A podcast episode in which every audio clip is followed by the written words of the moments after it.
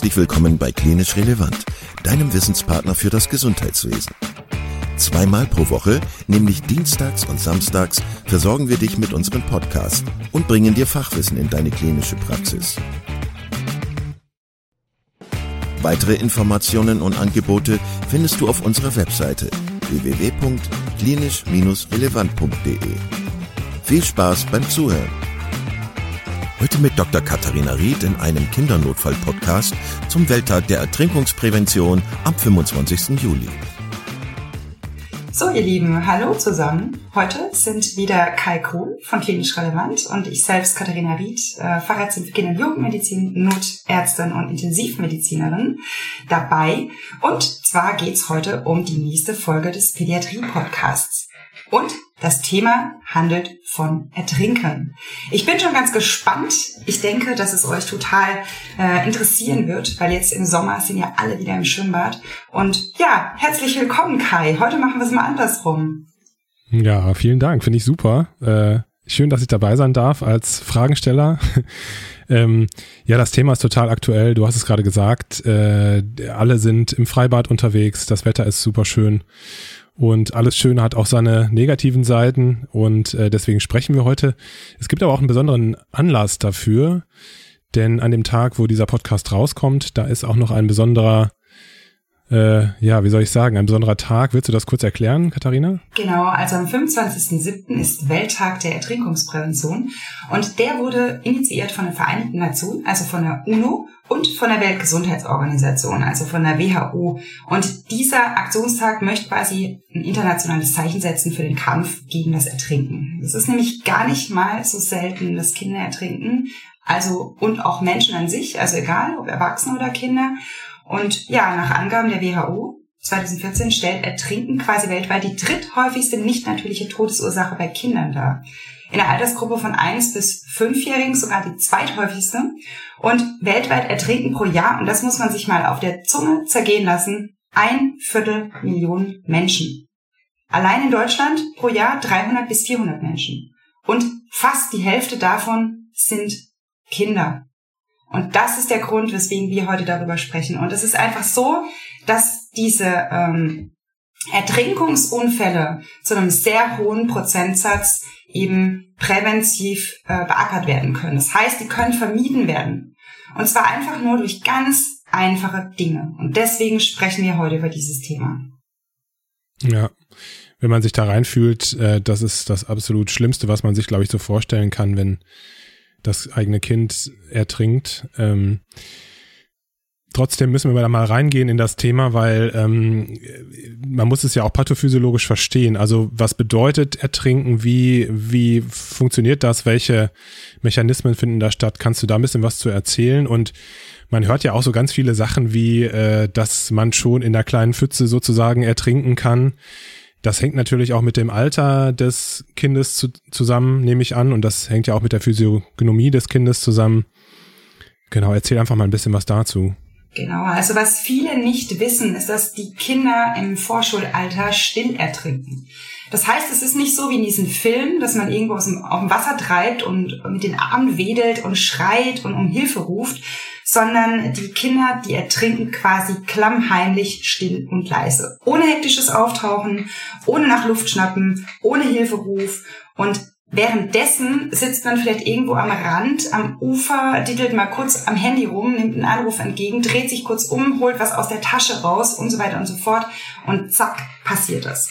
Und das liegt daran, dass im Vergleich zum ähm, Körper eben Kinder einen überproportional großen Kopf haben. Das Kopfproblem, das haben wir ja schon in vielen Podcast-Folgen immer wieder angesprochen. Ja, der Kopf ist einfach das Größte am Kind in diesem Alter und äh, der Schwerkraft folgend äh, kann der eben sehr schnell, wenn die Kinder aus dem Gleichgewicht kommen, auf der Wasseroberfläche aufkommen. Und dann ist es so, dass durch dieses Aufkommen auf dem Wasser eben ähm, zwar kein einziger Wassertropfen in die Lunge reinkommt, dadurch, dass diese Stimmritzen sich verkrampfen. Ja, also es kommt zum sogenannten Laryngospasmus. Hinten macht's komplett zu und das Kind erstickt ohne sich bemerkbar machen zu können. Und auch die Bewegungsfähigkeit vom Kopf kann in dem Moment ein bisschen eingeschränkt sein.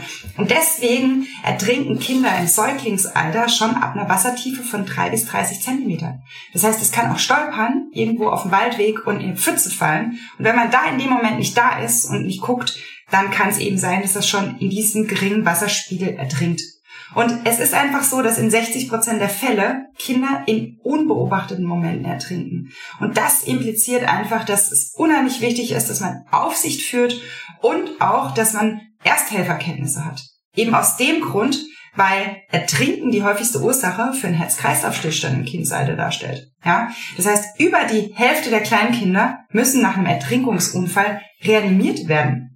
Und in knapp 70 Prozent der Fälle sind Laie, Laien als Ersthelfer aktiv. Also ihr zu Hause. Das heißt, Eltern, Betreuungspersonen, eben diejenigen sind da und die müssen dann wissen, wie es läuft, wie man eben in so einem Fall reagiert. Du hast gesagt, es gibt einen Laryngospasmus bei kleineren Kindern. Ähm, das heißt, es kommt in den Fällen kein Wasser in die Lunge, aber wenn ich es richtig verstanden habe, gibt es aber natürlich auch die Situation, wo dann Wasser in die Lunge eindringt. Wie ist es dann so vom Ablauf her, vom Mechanismus her? Also wenn man feucht ertrinkt, also nicht trocken, wie wir es vorher besprochen haben, dann ist es so, dass äh, man komplett untertaucht in Wasser. Der Begriff nennt sich Submersion. Dadurch kann äh, eben der Atemreiz von untrainierten Schulkindern in der Regel nicht länger als eins bis zwei Minuten unterdrückt werden. Und in der Panik ähm, kommt es dann dazu, dass die irgendwann einatmen. Und dann aspirieren die das Wasser, das heißt, es kommt in die Luftröhre rein und hierdurch wird dann auch ein Stimmritzenkrampf ausgelöst, ein sogenannter Laryngospasmus und infolgedessen kann das Kind dann auch nicht mehr Luft holen. Das heißt, der gesamte Körper wird mit Sauerstoff unterversorgt, insbesondere das Gehirn. Die Kinder werden bewusstlos, die sinken quasi nach unten. Und in dem Moment, wo die bewusstlos werden, kann sich natürlich dieser Stimmritzenkrampf wieder lösen. Und dann kann noch mehr Wasser und auch Erbrochenes in die Lunge rein gelangen und dann äh, ist es meistens so, dass es zur Schaumbildung kommt. Und wenn man so ein Kind irgendwann später quasi, wenn es ertrunken ist, in der Patho hat, und die Lungen untersucht werden, dann kann man eben sehen, dass in der Lunge ganz viel Schaum drin ist. Und das zeigt dann auch ungefähr, wie dieses Kind ertrunken ist. Und deswegen kann man auch so genaue Aussagen darüber treffen, wie das aussieht, wenn jemand feucht oder eben trocken ertrinkt. Und besonders tückisch, und das möchte ich auch nochmal sagen, ist das sekundäre Ertrinken. Das heißt, nicht immer ertrinkt ein Kind sofort, sondern es kann auch mal sein, das hatten wir 2014, 2015 ganz, ganz häufig, dass Kinder, die immer wieder vom Rand ins Wasser springen und eigentlich gar nicht so richtig schwimmen können, ja, und sich immer wieder hochkämpfen in diesem Hunde ähm, quasi ähm, ja System, ja, quasi einfach Hände und Füße anschalten und los geht's wieder nach oben, ohne dass man jetzt die typischen Froschbewegungen oder Kraulbewegungen macht.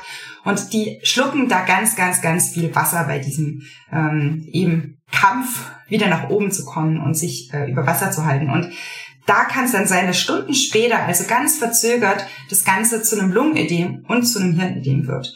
Und das äußert sich am Anfang kaum. Und erst im Verlauf fangen die Kinder dann halt an zu husten, die können erbrechen, die werden teilnahmslos, die werden vergesslich, die können auch bläuliche Lippen kriegen und eine schnellere Atmung als so eine Tachydyspnoe. Und wenn sowas kommt nach einem Schwimmbadaufenthalt, dann sollte man spätestens dann als Elternteil ganz dringend mit diesem Kind in die Klinik fahren oder eben, wenn es eben schon äh, von den Vitalparametern schlimmer ist, einen Notarzt rufen. Aus dem Grund, weil das Kind sekundär auch ertrinken kann, also im Verlauf. Und das sind dann auch Kinder, die werden zum Teil wirklich recht zügig dann nach äh, Beginn dieser Symptome intensivpflichtig und müssen dann auch tatsächlich beatmet werden. Da reicht der normale Sauerstoff dann nicht mehr aus.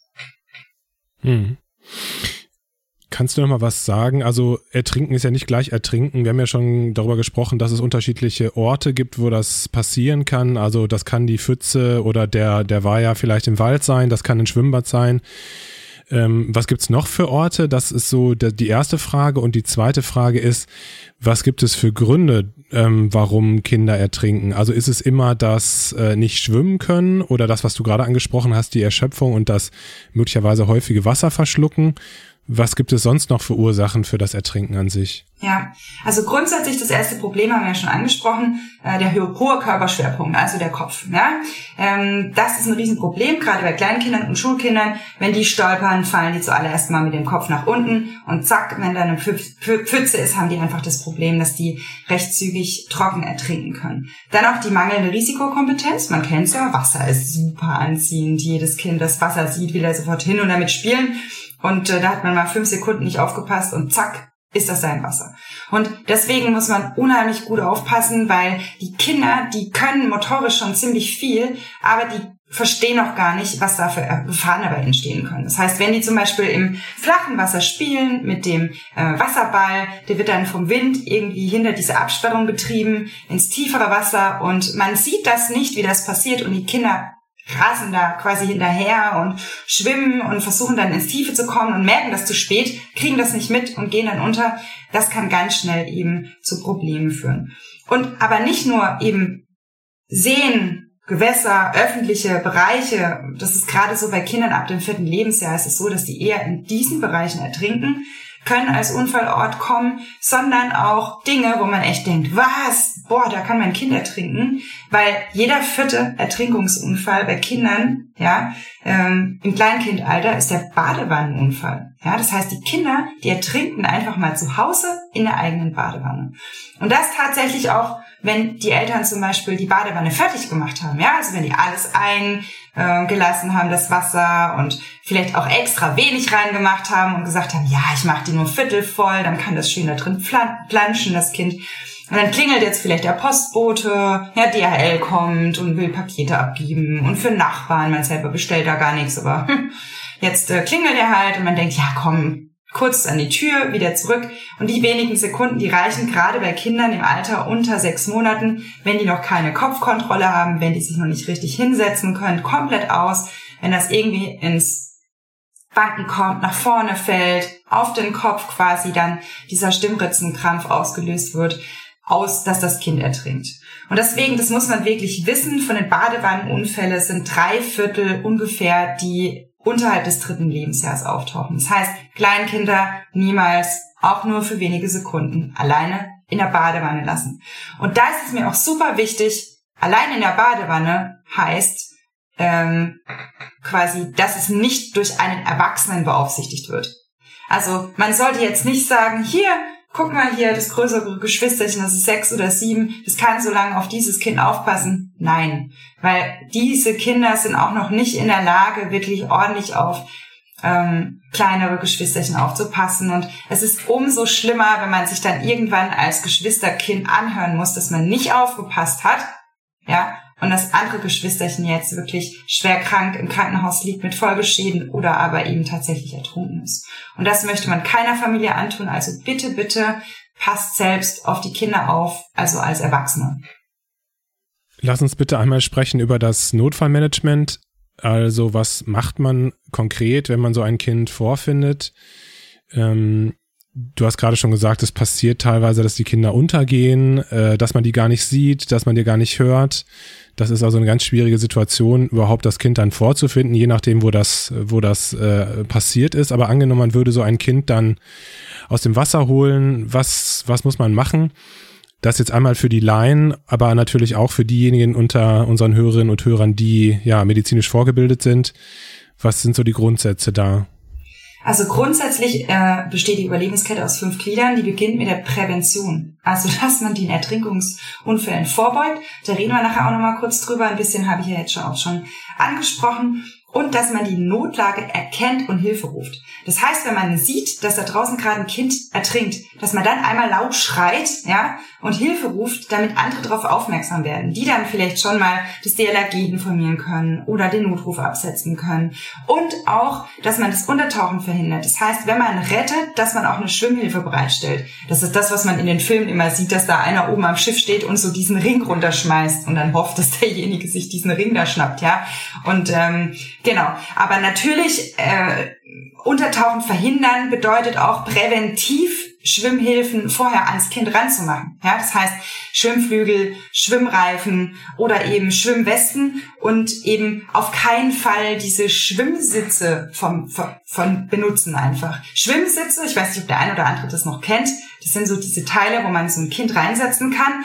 Und das kann dann unten schön mit den Beinen wedeln im Wasser. Da außenrum ist dann äh, wie so ein Sitz. Manchmal ist da auch so ein schönes Tier dran, Einhorn oder äh, ein Schwan. Ich kann mich erinnern, ich hatte damals einen Schwan, da wird man dann so reingesetzt. Und das alleine funktioniert auf keinen Fall, weil die Kinder, wenn die damit kentern, quasi die Beine unten drin haben, die kommen da nicht raus, dann fallen die um und der Kopf ist unter Wasser und die kommen damit nicht weg. Das heißt, eine Schwimmhilfe alleine ist niemals was, was das Kind davor abhält zu ertrinken. Also dann sollte man auf jeden Fall darauf achten, dass die Schwimmhilfen auch bestimmte Qualitätsmerkmale eben haben. Da können wir nachher im Rahmen von der Prävention nochmal drüber reden. Und dann natürlich rasch, rasch aus dem Wasser retten. Und dann sind wir bei dem Punkt, wo du sagst, okay, jetzt geht's um die Wurst, jetzt müssen wir dieses Kind rausholen. Und da ist wirklich Time Brain. Das heißt, man sollte auch natürlich an Eigenschutz denken. Es hilft nichts, dass man jetzt als Erwachsener, wenn man selber nicht schwimmen kann, da hinterher springt. Und dann hat plötzlich der Retter das Problem, dass er nicht nur einen Patienten hat, sondern zwei. Das passiert nicht mal so selten. Und deswegen ist es präventiv auch wichtig, dass ihr selber eine gute Fitness habt auf der einen Seite, dass ihr quasi Ausdauer habt, sportliche Ausdauer und dass ihr selber auch schwimmen könnt. Man sollte immer das beste Vorbild für sein Kind sein. Und wie soll man dem Kind erklären, ja, lern mal schwimmen? Ja, das ist genauso dasselbe wie mit, ich setze meinen Helm auf beim Fahrradfahren, wenn ich vorne raus jage und meine Frisur sitzt, weil ich natürlich keinen Helm auf habe. Und das ist für Kinder immer schwer nachzuvollziehen. Und das ist auch so ein Punkt, wirklich seid Vorbilder für eure Kinder und kümmert euch darum, dass ihr selber schwimmen könnt. Also, gesetzt den Fall, ihr rettet dieses Kind aus dem Wasser. Es ist natürlich wichtig, wenn ihr das Kind habt, an Land zieht und dann erstmal die Reaktion prüft. Ist es noch bei Bewusstsein? Und dann, je nachdem, ähm, ob das jetzt nicht mehr bei Bewusstsein ist, dann natürlich die Atemwege öffnet und die Atmung prüft. Falls die normal ist, kann man das Kind auch mal in stabile Seitenlage legen. Auf keinen Fall schütteln. Also nicht die Beine hoch und dann ordentlich schütteln. Das führt dazu, dass die ein Schütteltrauma bekommen. Da hat man im äh, Kapitel Trauma schon mal ordentlich drüber geredet. Und falls das nicht mehr atmet, dann wirklich und oder die Atemwege verlegt sind mit Wasser, mit Schleim, mit allem Möglichen, dann auf keinen Fall Erbrechen auslösen. Also keinen Fall den Finger hinten reinstecken, sondern kurz zur Seite, ein bisschen auf den Rücken klopfen, dass das Wasser rausläuft, dann wieder zurück auf den Rücken legen und fünfmal beatmen. Und wenn ihr jetzt Laien seid, dann macht ihr das klar Mund zu Mund oder Mund zu Mund Nase oder Mund zu Nase und dann aber natürlich den Mund zu halten. Einfach je nachdem Alters entsprechend, wie groß das Kind ist, dass es einfach auch passt, dass da was reinkommt. Und wenn ihr beatmet, immer darauf achten, dass sich beim Beatmen auch wirklich der Brustkorb schön hebt. Bei Säuglingen ist es wichtig, das hatten wir schon mal besprochen, dass man die Schnüffelposition macht. Das heißt, irgendwas unter die Schulterblätter legt, damit der Kopf in die richtige Nullposition rutscht und dann ähm, quasi die Luft gut in die Lungen kommt. Beim Kind über dem ersten Jahr braucht man das nicht mehr machen. Da kann man auch den Kopf ein bisschen überstrecken und beim Erwachsenen muss man ordentlich den Kopf überstrecken, damit Luft reinkommt. Und der Erfolg ist immer, wenn man sieht, okay, der Brustkorb hebt sich, wenn ich reinpuste. Und dann sollte man auf jeden Fall danach gucken, ob sich was tut, wenn nach den fünfmal beatmen oder schon nach zweimal beatmen plötzlich das Kind hustet, Lebenszeichen zeigt, sich wehrt, dann bitte nicht weiter beatmen, sondern das Kind aufrichten, noch ein bisschen ähm, quasi, dass der Kopf trotzdem der tiefste Punkt ist, auf den Rücken klopfen, gucken, das Ansprechen zum Husten auffordern. Wenn man merkt, dass es wieder komplett da, also wie gelandet, fängt auch an zu sprechen, dann ist die Gefahr erstmal gebannt. Wenn aber nichts passiert, wenn das Kind weiter leblos ist nach dem fünfmal Beatmen, dann sollte man spätestens damit anfangen, die Herzdruckmassage zu machen. Und dafür sucht man sich auf dem Brustkorb quasi ungefähr die Mitte des Brustkorbs raus. Also wenn man ganz vereinfacht vorgeht, ja, in der Mitte des Brustkorbs, also da, wo noch Knochen ist, also nicht auf den Bauch rumdrücken, also auf dem Magen, sonst bricht das noch mehr, sondern wirklich auf dem Brustkorb. Ähm, bei kleinen Kindern kann man sich da quasi die ähm, Brustwarzen suchen und unterhalb der Brustwarzen quasi in dem unteren Drittel des ähm, Sternums, also des Brustbeins drücken. Das ist ganz praktisch. Wenn man jetzt ältere Patienten hat, ja, also Erwachsene oder Kinder, die schon ordentlich in der Pubertät sind und so einen richtigen, also Mädchen so richtig Brüste haben, dann wird es natürlich schwierig mit äh, Mitte der Brustwarzen. Da sollte man wirklich die Mitte des Brustbeins benutzen zum Drücken. Und bei Kindern, ja, drückt man 15 Mal. Also nicht 30 Mal, sondern 15 Mal. Wenn man jetzt aber null Ahnung vom Drücken hat, ja, also von Thoraxkompression, dann kann man es auch machen wie beim Führerschein. Das heißt, man drückt 30 Mal und dann beatmet man wieder zweimal. Und drückt 30 Mal und beatmet wieder zweimal. Wenn man jetzt Profi ist oder richtig gut ausgebildet ist in der ersten Hilfe, dann macht man das 15 zu 2. Einfach aus dem Grund, weil dann schneller wieder reingepustet wird und schneller wieder eben Sauerstoff in die Lunge kommt. Und spätestens nach einer Minute, wenn man vorher niemanden mobilisieren konnte und auch kein Handy am Mann oder an der Frau hat, womit man über die ähm, quasi Notruftaste rasch über quasi die Lautsprecherfunktion den Notruf tätigen kann, ist nach ungefähr einer Minute Reanimation, wenn man 15 zu 2 drückt, oder wenn man 30 zu 2 drückt, nach zwei Minuten spätestens der Notruf zu tätigen. Weil sonst wird keiner kommen, der euch hilft. Sonst werdet ihr da drücken und pusten und irgendwann werdet ihr euch Verschöpfung daneben liegen und das bringt's nicht. Und was auch noch wichtig ist, ähm, dass man wirklich Wärmeerhalt macht, also nasse Kleidung wirklich vom Körper entfernt. Aber bitte nicht die Reanimationsmaßnahmen dadurch verzögern. Ja, also wenn ihr alleine seid, drückt ihr erstmal und pustet, bis ihr Hilfe bekommt. Und eine Rettungsdecke kann man zum Beispiel ein bisschen außenrum machen. Auf keinen Fall sollte man den Patienten alleine lassen oder nicht unnötig bewegen. Gerade wenn zum Beispiel Kinder können ja auch mal im Winter in Eis einbrechen. Wenn es dann eiskalt ist, ja, dann kann es sein, wenn die schon ein bisschen länger da drin waren, dass die Arme und Beine sehr kalt sind. Und wenn man dann da viel bewegt, dann schießt dieses kalte Blut ganz schnell zum Körperkern und kann dazu führen, dass eben es zum Kreislaufschock kommt. Deswegen, das sollte man nicht machen, also nicht so viel Arme und Beine bewegen und regelmäßig immer wieder auch überprüfen, ob das Kind durch die Maßnahmen, die ihr macht gerade, wieder wach wird. Es kann ja sein, dass das plötzlich wieder Lebenszeichen zeigt, also hustet, sich bewegt und so weiter und so fort und dann wirklich aufhören damit, äh, mit drücken und pusten und einfach schauen, wieder überprüfen, ob es atmet und Kreislauf hat. Und ihr macht das so lange weiter, wenn da nichts passiert, bis der Rettungsdienst euch am Kind ablöst. Nicht bis der Rettungsdienst kommt. Also nicht bis ihr irgendwo das Signalhorn hört und dann, ach ja, die Retter sind da. So, jetzt hands off und erstmal abwarten, was die jetzt machen. Nee, ihr macht weiter so lange, bis die euch ablösen. Und die werden euch genau sagen, was sie machen. Die werden sich gegenüber von euch hinsetzen, euch genau Kommandos geben, wann ihr damit aufhören könnt. Und wichtig ist auch, dass man zum Beispiel, wenn man mehrere Leute hat, vielleicht ähm, hat das Kind sich verletzt während der ganzen Sache. Also beim Ertrinken. Manche Kinder machen ja auch einen heroischen Sprung vom Beckenrand rein ins Wasser oder vom, vom Rand, vom Steg und kommen mit dem Kopf auf und haben dann eine dicke Kopfplatzwunde oder haben sich irgendwo krass verletzt, sodass es da wirklich spritzend blutet. Dann ist es natürlich wichtig, dass man da einen Druckverband dran macht, weil sonst kann man irgendwann drücken und pusten, wie man will. Wenn das Kind an einer Stelle so dolle blutet, dass da immer das Blut rausspritzt, ist irgendwann kein Blut mehr im Körper, das durch den Körper zirkulieren kann und das Herz durchbluten kann und die Organe. Und deswegen ist der Bodycheck auch wichtig. Ja. Das war's eigentlich von der äh, Sache der Erstmaßnahmen, die man auf jeden Fall machen sollte. Und wirklich keine Angst vor der Reanimation. Wirklich drücken, pusten, das kann ich euch nur ans Herz legen. Bitte, bitte, bitte macht einen Ersthelferkurs. Guckt euch an, wie man das macht. Ähm, wenn ihr selber Kinder habt, macht einen Kurs, wie man reagiert, wenn man eben Kinder hat, was keine Lebenszeichen mehr hat. Kleine Zwischenfrage, das mit dem Puls fühlen und so weiter, das ist so eigentlich ein bisschen out, richtig? Also, dass man jetzt da groß Zeit verschwendet, damit zu fühlen, ob eine, ein Puls da ist, eine Herzaktion da ist? Oder also für Profis, klar, natürlich Puls fühlen, hm. aber hm. zehn Sekunden. Das ist genauso wie überprüfen von der Atmung. Wenn man nach zehn Sekunden nicht checkt, ob derjenige atmet oder nicht, fängt man an zu beatmen. Der wird sich schon wehren. Ja, wenn er keinen Bock auf Beatmung hat, dann wird er dir schon eine klatschen, auf gut Deutsch, oder anfangen zu schreien oder sich bewegen, husten und wieder aufwachen. Ja. Genau. Okay. Und dann so, äh, sobald der Rettungsdienst da ist, der Notarzt da ist, die Notärztin da ist, dann würde was passieren? Also kannst du das nochmal so ein bisschen aus deiner Sicht ähm, erzählen, was man dann macht und was so die Maßnahmen sind, vielleicht präklinisch und klinisch? Genau, also präklinisch ist es so, wenn man dazukommt und die Reanimation läuft, dann führt man die natürlich fort. Das heißt, man ähm, wird diejenigen, die drücken, ablösen und am Kopf quasi denjenigen, der äh, Mund zu Mund oder Mund-Nase oder Nase beatmet ablösen. Man wird einen Beatmungsbeutel benutzen zum Bebeuteln.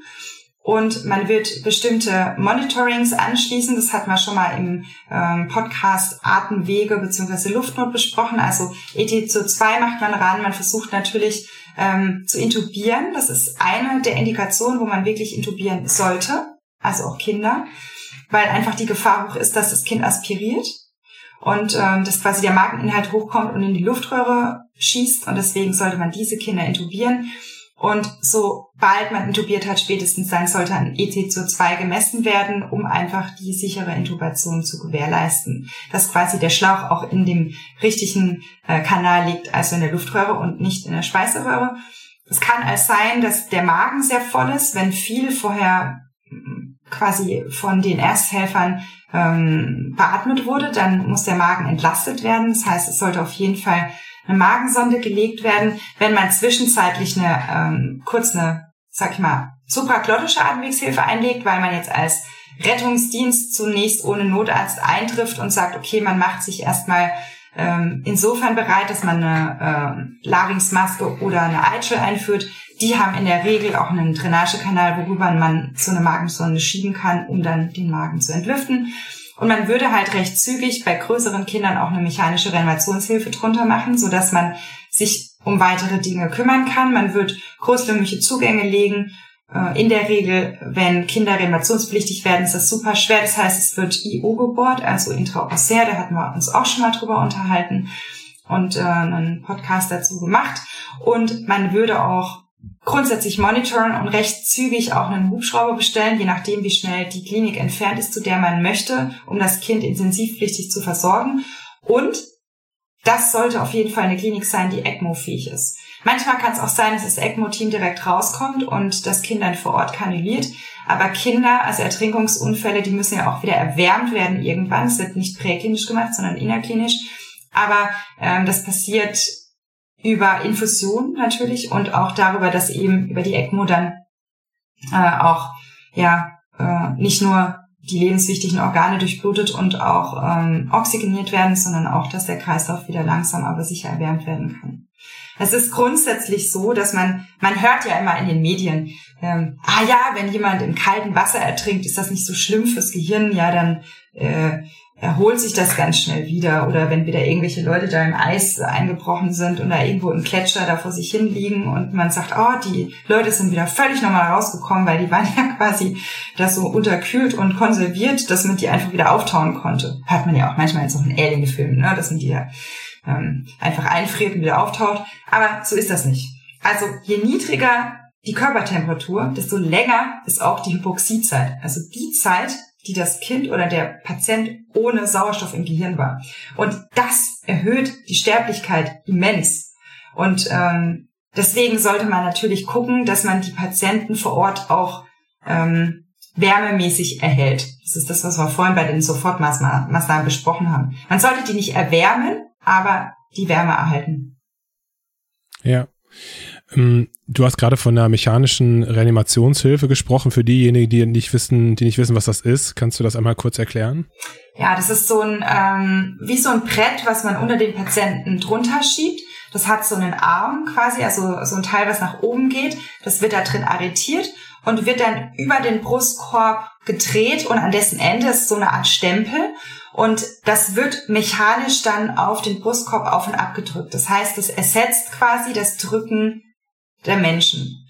Bei kleinen Kindern kann man es nicht anwenden. Und es ist auch wirklich so, dass man sagt, natürlich, es ist effektiver, wenn man persönlich selber drückt, weil man ein besseres Gefühl dafür hat. Aber man muss sich irgendwann überlegen, man muss den Patienten ja verladen und transportieren. Und früher hat sich da dann einer quasi heroisch oben auf die Liege draufgesetzt während der Fahrt und hat da weiter gedrückt. Und das ist natürlich mit Transportsicherheit nicht so wirklich zu vereinbaren. Weil es kann auch auf dem Weg zum Krankenhaus immer sein, dass man da mal bremsen muss und das wäre nicht der erste ähm, Retter, der dann bei einem Unfall tatsächlich schwer verletzt oder ums Leben kommt, weil er einfach jemandem helfen wollte und nicht angeschnallt war. Bevor wir zur, zu dem wichtigen Thema Prävention nochmal kommen, sag bitte nochmal die grundsätzlichen Dinge, die in der Klinik dann selber passieren. Ja, also in der Klinik ist es so, dass die, ähm, also kurz vorher noch, natürlich ist es so, wenn man jemanden hat, der, ähm, sag ich mal, äh, ertrunken ist und einen Stimmritzenkrampf manchmal noch hat, kann es auch bei der Intubation Probleme bereiten, dass man mit dem Tubus überhaupt reinkommt. Deswegen kann es als tatsächlich sein, dass man die Patienten auch noch äh, relaxieren muss, also Muskel relaxieren. Für eine normale Narkose macht man ja eine Analgosidierung die würde man dann im Verlauf trotzdem einleiten. Also man würde auch was gegen Schmerzen geben und was zum Schlafen, weil es natürlich immer wieder sein kann, dass der Patient dann wieder aufwacht. Und das möchte man natürlich nicht, wenn er gerade den Tubus hinten drin hat. Und ähm, man würde auch, je nachdem wie der Kreislauf sich verhält, auch kreislaufstabilisierende Medikamente geben und auch Volumen. Weil viele Patienten, die ähm, ertrunken sind oder so einen Ertrinkungsunfall erlitten haben, die haben einen Volumenmangel. Und durch diese verschiedenen Probleme ähm, entsteht ja auch ein Lungeödem und ein Hirnödem und ähm, das wird natürlich auch bearbeitet, indem man bestimmte Beratungsparameter eben wählt, äh, bestimmte ähm, Lagerungen des Patienten wählt und auch ähm, im Endeffekt bestimmte ähm, ja, Medikamente zusätzlich noch gibt, die zum Beispiel Wasser aus dem Körper ausschwemmen und so weiter und so fort. Und das ist alles was, was man jetzt präklinisch noch gar nicht so genau ähm, titrieren kann. In der Klinik kann man ja auch Blutgasanalysen machen, also weitere Diagnostik auch. Man kann Röntgenbilder machen, ähm, um zu sehen, wie sieht's denn aus mit der Lunge. Man kann Ultraschall machen. Das ist auch was, was man präklinisch mittlerweile recht gut machen kann. Aber in der Klinik wird eben noch viel mehr Diagnostik und dann auch Therapie gemacht, spezifisch für den Patienten und zum Beispiel eben auch den Patienten an die ECMO, also an die extrakorporale Membranoxygenierung angeschlossen, wo dann quasi die ähm, ja, äh, Maschinen die äh, Kreislauffunktion ersetzen, also die Lunge und auch das Herz.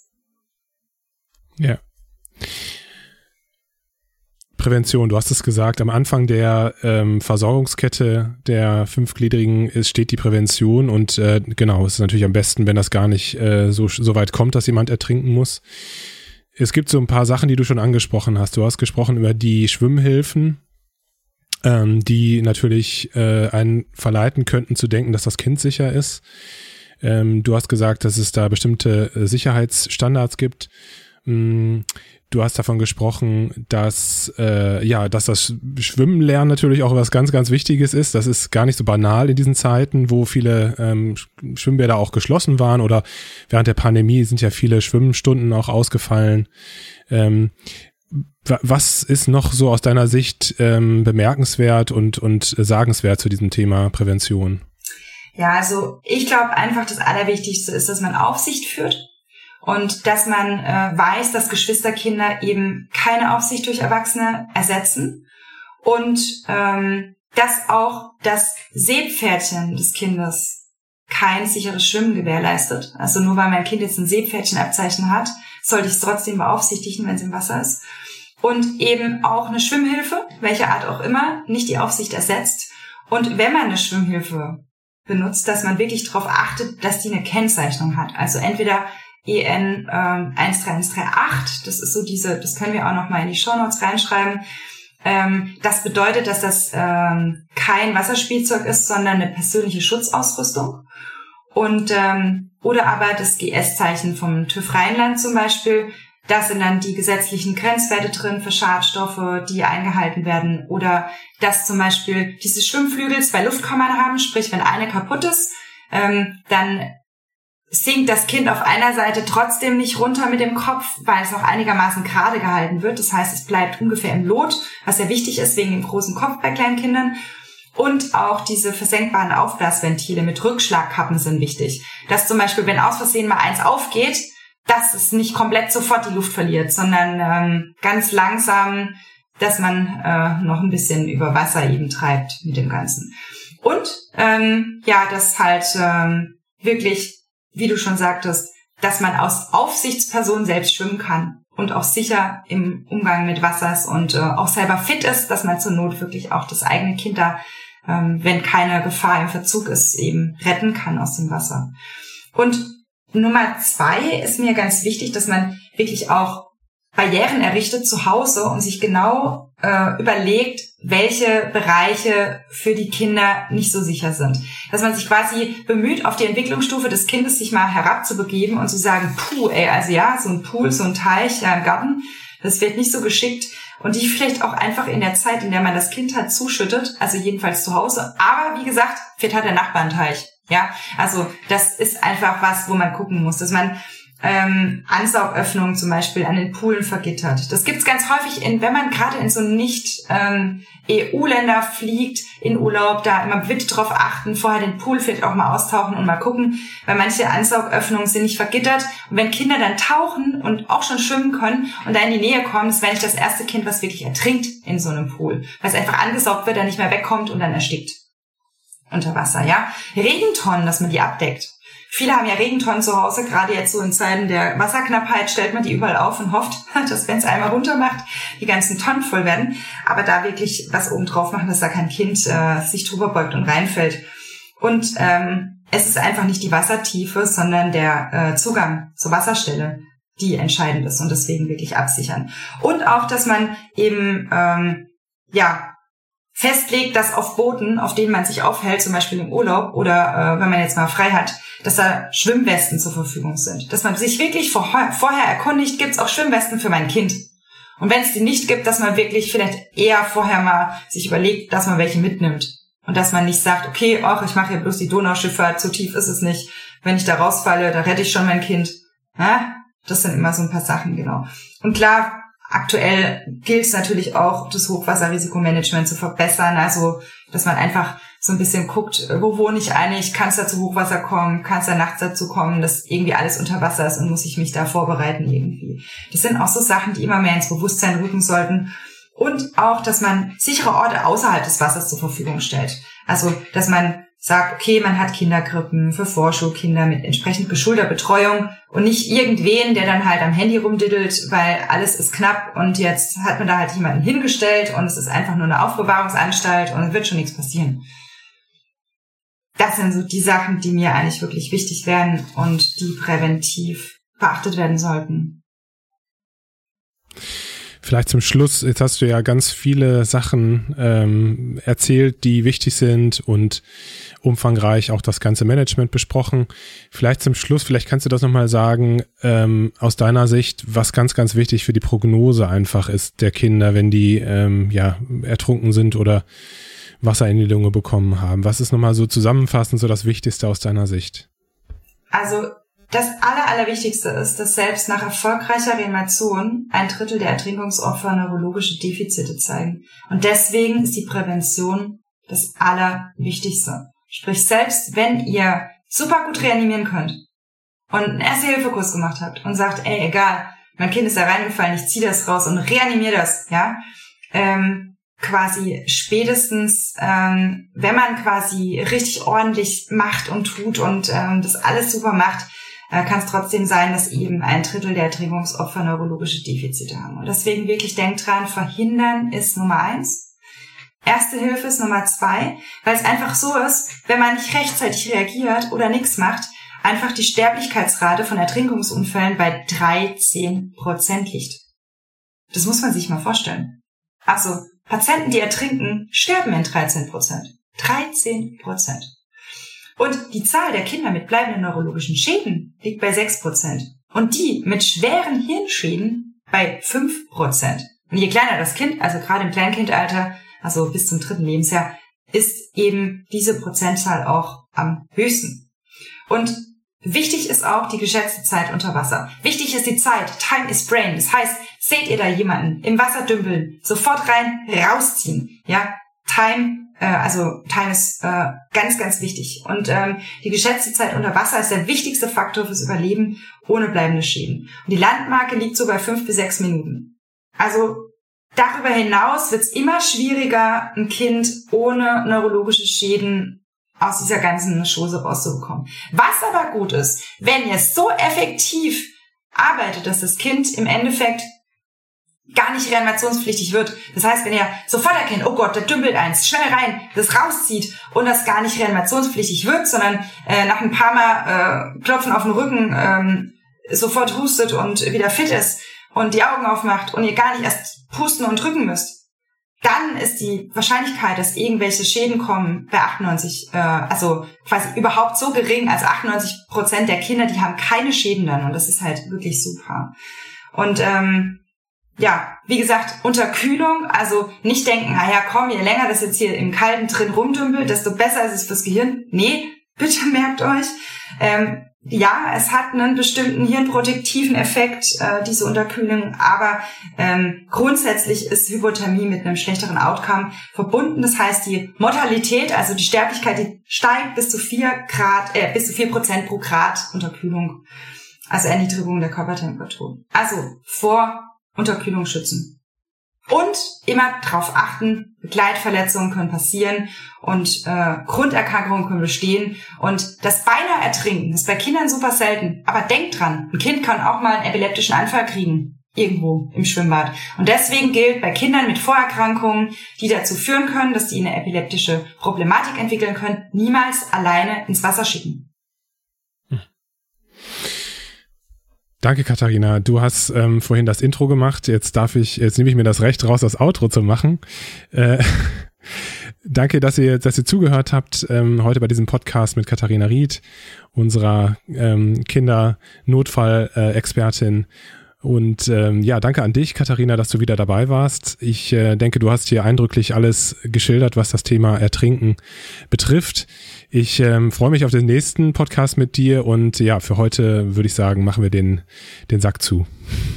Genau, und äh, in die Show Notes werden wir natürlich die äh, verschiedenen Sachen noch verlinken. Und äh, ich würde mich sehr darauf freuen, wenn ihr auch beim nächsten Podcast wieder mit dabei seid. Genau, und wenn ihr Fragen zu dem Podcast habt, dann dürft ihr die immer gerne stellen, gerne bei Insta oder äh, wo auch immer ihr bei Social Media uns findet. Ihr könnt auch natürlich auch äh, per E-Mail uns schreiben, also ähm, an kontakt.klinisch-relevant.de und dann werden wir versuchen, eure Fragen entsprechend zu beantworten. So sieht's aus. Vielen Dank, bis dahin. Bis dann. Vielen Dank, dass du heute wieder zugehört hast und unser Gast gewesen bist. Wir hoffen sehr, dass dir dieser Beitrag gefallen hat und du etwas für deinen klinischen Alltag mitnehmen konntest. Wenn dem so sein sollte, dann freuen wir uns sehr über eine positive Bewertung bei Apple Podcasts. Falls du Lust hast mitzumachen und es einen Themenbereich gibt, in dem du dich besonders gut auskennst, dann melde dich doch gerne unter kontakt@klinisch-relevant.de. Gleiches gilt, wenn du Themenvorschläge oder konstruktive Kritik für uns hast. An dieser Stelle auch der Hinweis auf unseren Newsletter, den du unter www.klinisch-relevant.de abonnieren kannst und der dich immer auf dem Laufenden hält. Wenn du dich für unseren Newsletter einträgst, bekommst du einen 5-Euro-Gutschein, mit dem du in unserer Fortbildungsakademie einkaufen kannst. Wir wünschen dir jetzt bis zum nächsten Mal eine gute Zeit und freuen uns, wenn du bald wieder einschaltest. Pass auf dich auf, bleib gesund. Bis zum nächsten Mal. Ciao.